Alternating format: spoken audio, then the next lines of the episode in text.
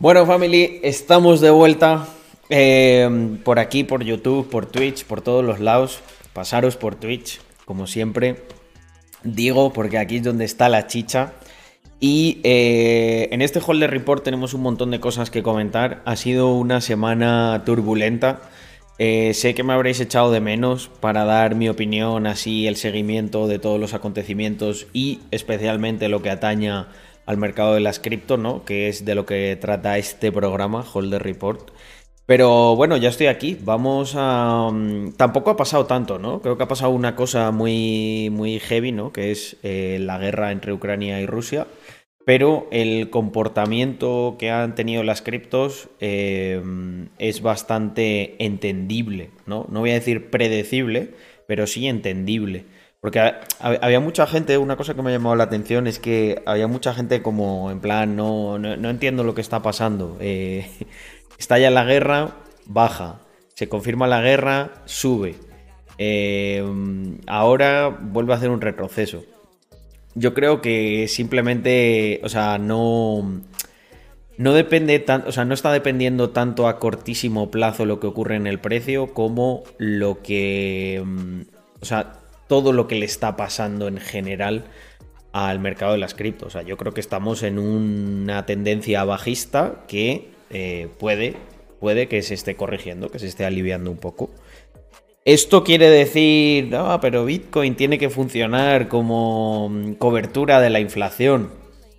Es que la cobertura de la inflación no es algo que se vaya a dar de manera inmediata, al menos en mi opinión. Mm, hemos visto disparidades, ¿no? Como el oro subía, Bitcoin bajaba, Bitcoin subía, el oro bajaba. Yo es que considero que son cosas lo suficientemente diferentes como para que no estén correlacionadas, ¿no? Igual que creo que, joder, el SP500 puede bajar y Bitcoin puede subir, ¿no? No sé por qué la gente le sorprende esto.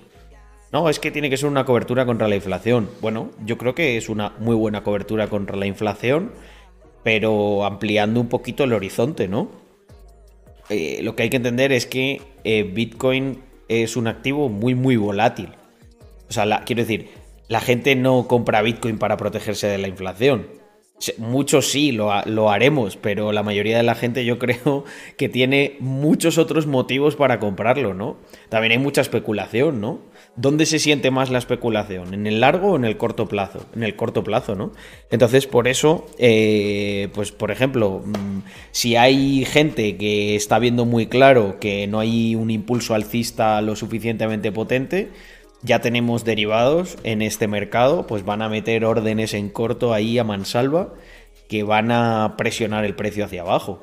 ¿Quiere decir esto que no te protege de la inflación? Bueno, igual de aquí para mañana no, pero yo creo que de aquí para los siguientes cinco años, yo tengo una cosa bastante clara.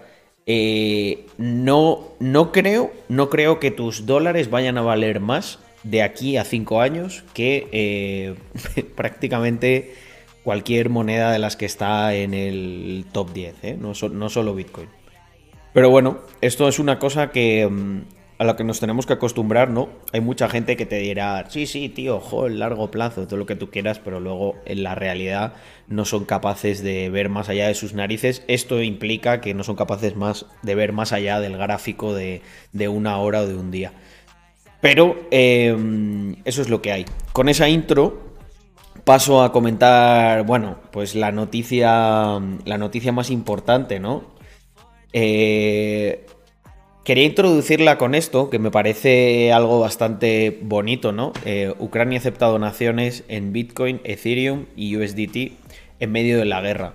Bueno, no es que no, solo es que esté aceptando donaciones, ¿no? Es que estos días se han visto muchísimas historias de personas que literalmente están sobreviviendo gracias a sus ahorros en criptomonedas. ¿Por qué? Pues porque fijaos que en un entorno de guerra como el que, como el que se está viviendo, obviamente no, no, va a ser tan sencillo, ¿no? Como ir y sacar dinero ahí del cajero y tal, ¿no? O sea, a lo mejor sales a la calle y hay cuatro tíos ahí armados que te dicen, ¿tú a dónde cojones vas? ¿no? Bueno, le vas a decir, no, a sacar dinero.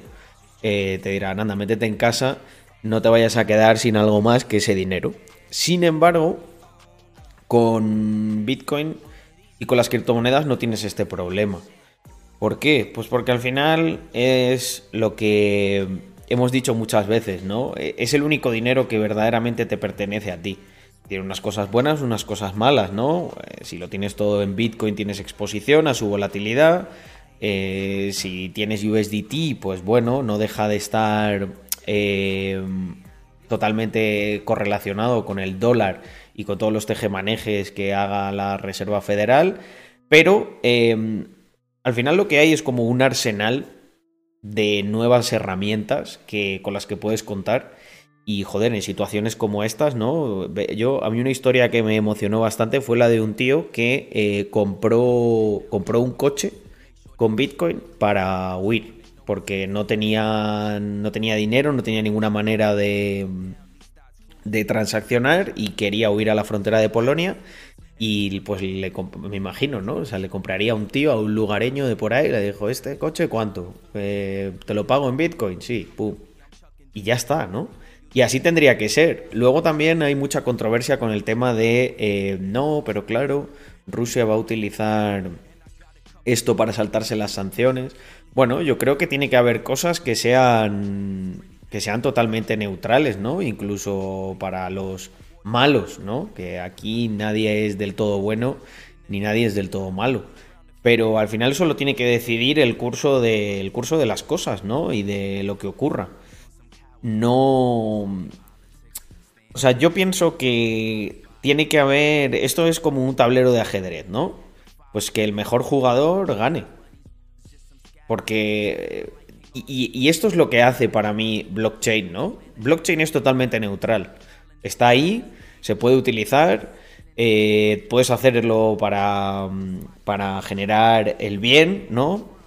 O el mal.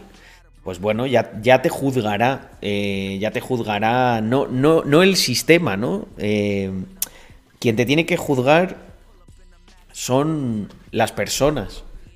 Pero no tiene que haber un sistema que se pueda manipular, porque al final entonces le quitas poder al, al resto del mundo. ¿no? Yo lo que quiero es que, bueno, pues que todo el mundo trabaje en la dirección que crea que es lo correcto y no que de repente, pues cuatro burócratas se unan y decidan qué es lo correcto y qué es lo que no, porque ya hemos visto el riesgo de eso, ¿no? O sea, por ejemplo, todo lo que está ocurriendo con Putin es, es una eh, alegoría de todo esto. ¿no? Un tío decide que lo mejor para su país es meterlo en una guerra y ¡pum! Y en dos días está en guerra. O sea, habéis visto, ¿no? El, el tema eh, que hay con el poder centralizado. Pues esto es lo bueno de Bitcoin y aunque haya gente que diga, no, pero es que lo pueden utilizar, bueno, pero, pero es menos malo, es menos malo que sea neutral que, que esté centralizado. En eso estaremos todos de acuerdo, yo creo.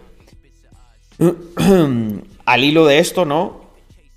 Eh, la Comisión Europea excluirá a los bancos rusos de la red transfronteriza SWIFT. Eh, qué decir de esto, ¿no? Claro, ahora nos viene bien para resolver este problemilla que tenemos, pero, mm, pero el, trasfondo de todo esto es que tú no eres dueño de absolutamente nada de lo que tienes, ¿no? O sea, aquí se ve el poder de los estados sobre el individuo. Mañana puede ser otra cosa, ¿no? Mañana se puede venir un pirao de los piraos estos de, yo qué sé, del cambio climático y decirte que, que no, que quitamos todas las transacciones SWIFT para los que han comprado Bitcoin porque consideramos que destruye el, planeta. Esto es un puto peligro. O sea, mm, o sea, entiendo del mundo en el que venimos, ¿no? Soy alguien pragmático. Pues sí, pues hemos construido todas estas cosas. Igual que, que en el feudalismo, pues había reyes, ¿no? Que concentraban absolutamente todo. sé que venimos de ahí. Pero lo que sí que tengo muy claro es que no debemos quedarnos ahí. Debemos apoyar una red como la de Bitcoin en detrimento de una como la Swift. ¿Vale? Esto eh, creo que es algo que ya está encima de la mesa y que por suerte vamos a, vamos a conseguir que este discurso se imponga, porque a todo el mundo le tiene que dar un poquito de miedo esto, ¿no? Hace nada estaba el, nuestro, nuestro gran amigo Trudeau intentando congelar los activos de gente que simplemente se había manifestado en contra de lo que, de lo que su gobierno ¿no? dictamina que es el bien. Pues, pues esto es a lo que me refiero. El problema es que haya gente que pueda dictaminar qué es lo bueno y qué es lo malo. En una red descentralizada tiene que haber un consenso mayoritario sobre eso. Y entonces eso le pone las cosas más difíciles a los, los que tienen ansias de poder y de autoritarismo. Que no solamente es Putin, ¿eh? Eh bueno, vamos con la clásica.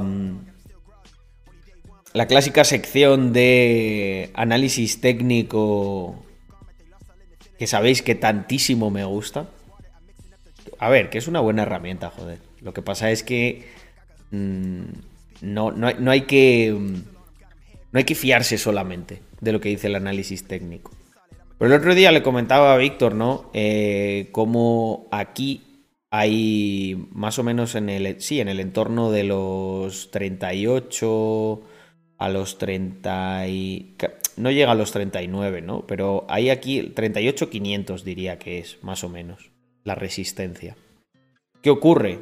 Pues fijaos, aquí lo hemos tocado varias veces con algunos rebotes. Lo que pasa es que, bueno, si esos rebotes van, van bajando cada vez menos, hacen mínimos más altos, se puede considerar que la cosa está cogiendo impulso. Aquí de momento estamos un poco en esas, ¿no? Hicimos, traspasamos ampliamente esto, aguantamos un tiempo, pero no llegamos a, no llegamos a superar los 40, los, a mantenernos por encima de los 40 el suficiente tiempo como para ya pensar en un escalado hacia, hacia nuevos horizontes, ¿vale? Más centrados en los 44, 45, etcétera. Entonces, lo que está ocurriendo aquí ahora, lo que, lo que yo pienso que puede pasar, es que tiene. No, no, hay suficiente impulso todavía para desde donde estábamos escalar a esos, pues yo qué sé, por ejemplo, 45. ¿Vale? O mantenernos por encima de los 40. Lo que yo creo que ocurrirá es que veremos un rebote todavía hacia abajo. Yo no descarto unos 38, 37. Verlos aún pero para luego a lo mejor hacer una intentona y subir más allá. Todo esto hay que, hay que entenderlo en el contexto en el que estamos. A lo mejor si las tensiones siguen y si el mundo parece que va a explotar con una guerra nuclear, pues la gente tenga poca confianza, ¿no? Y empiecen a decir, oye, mira, me voy a gastar, me voy a gastar los bitcoins que tengo en, irme por ahí a, a cenar con mi mujer porque igual no existe el mes de no existe el mes de abril de 2022. Esto es algo que hay que tener en cuenta, ¿no? Pero em, yo, yo veo que hemos tenido aquí una recuperación en V, ¿no? La que esperaba Pedro Sánchez para la economía española, pero tristemente no se dio. me refiero a esto de aquí. Eh, yo veo aquí una recuperación en V que está bastante bien, ¿no? Porque aquí hubo mucha liquidación, muchísima presión hacia abajo, pero joder, ahí los 35 tanquearon, ¿eh? Perder los 35 sería ya... Sería peligroso, ¿por qué? Porque el anterior dip, si no me equivoco, en el anterior dip bajamos un poquito más, estuvimos en los 32 y aquí el mínimo lo hemos hecho en 34. No está mal, no está mal. Podríamos considerar que eso, que hay un poquito de pendiente alcista. Pero bueno, eh, hablando de alcistas, ¿cómo no hablar de mi querida Luna? Que ha estado tanqueando, ¿eh? Tanqueando todo el portfolio. Bueno, en Twitter lo expliqué. Eh, lo que ocurre con Luna es que por, por cómo está diseñada, eh, la hace bastante resistente a los VR Market. Y esto, ostras, esto hay que tenerlo muy en cuenta, ¿no? Porque cuando hay demanda de stablecoins, lo que ocurre en el protocolo de Luna es que se queman Luna. Entonces esto hace que, que Luna suba. Y mm, Sabéis que a mí me encanta Phantom, que siempre he dicho que la segunda para DeFi que más me gusta, la que más potencial le veo, es Terra. Y la verdad que cómo se ha comportado en este, en este bear market y en esta incertidumbre que ha habido tan grande en estos días, a mí me parece reseñable. Se pegó una buena castaña, lo llevaba diciendo semanas que muy muy injusto todo lo que estaba pasando con el precio de Terra. Yo creo que es muy buen proyecto. También comenté mm, la recompra que se hizo por parte del fondo para estabilizar eh, pues algo, a, sus protocolos ¿no? y su rendimiento. Y se está viendo que, joder, que, que, aguanta bien. Yo creo que también Luna se vio afectada un poco pues, por todos los jaleos que ha habido últimamente con las DAOs. Pero al final lo que importa son los fundamentales, los protocolos que son fuertes y que tienen algo que aportar. Y yo creo que Luna definitivamente es uno de ellos. aquí no estamos hablando simplemente de, de, especulación, de cuál va a ser el token que me va a hacer un por 20, sino de algo que aporta al ecosistema. Porque además esto sienta un precedente, ¿no? Imaginaros en, en futuros bear market, ¿no? Em, la gente se va a acordar de lo que ocurre con Luna. Entonces yo creo que va a incrementar todavía más la demanda tanto de su stablecoin como del token. Y esto, pues lo que decía, creo que sienta un precedente. Eh, sienta un precedente bastante. bastante bueno. Bueno, no podía. No podía pasarme. Perdón. No podía evitar eh, pasar por alto este post en estos días en los que se ve a mucho listillo de Twitter, ¿no? Mucho que te dice exactamente lo que debías haber hecho, pero él no tiene nada de skin in the game y, simplemente va dando por ahí lecciones. Mirad, eh, quien no holdea es porque necesita liquidez. Por lo tanto, ya cometió el primer error antes de empezar. Y aquí es donde la cosa se pone interesante. Me voy, a, me voy a explayar con este post porque creo que es importantísimo, ¿no? Aquí hay por ahí mucho iluminado que va diciendo ahora que holdear es una mala estrategia, ¿no? Qué cachondos, ¿eh? Lo dicen, eh, lo, dicen ahora que el mercado está bajando, ¿no? O sea, ellos hacen esta asociación. Ah, claro, estás aguantando una cosa que compraste muy alto y está bajando, estás perdiendo, es mala. Joder, ¿eh? De vaya, has llegado a una conclusión, macho, eh, que te tiene que haber costado siete meses, por lo menos, llegar a ella, ¿no? El problema es que solo se quedan en eso, ¿no? Obviamente, holdear en un entorno en el que está cayendo todo es mala estrategia. La cuestión es que holdear no se circunscribe a aguantar algo cuando está cayendo es una cosa que va mucho más allá, como, como explico en este, en este post, ¿no? las mismas personas que te dirán que no, que tienes que saber leer el mercado y tomar beneficios, no son capaces de ahorrar y de mantener reservas de liquidez, que es lo más básico. Pero ellos saben leer los tops y los lows. Me tengo que reír, la verdad. Que pues claro que me tengo que reír, ¿no? Porque todos estos lo que te dicen es, no, no, no, no. Tú lo que tenías que haber hecho es vender aquí, es tomar beneficios y luego pues ya recompras más barato, ¿no? Qué curioso, ¿no? Em, estos son los que te ponen, eh, no, creo que debes hacer esto, pero no estoy del todo seguro. Ah, mira, acerté, ¿sabes?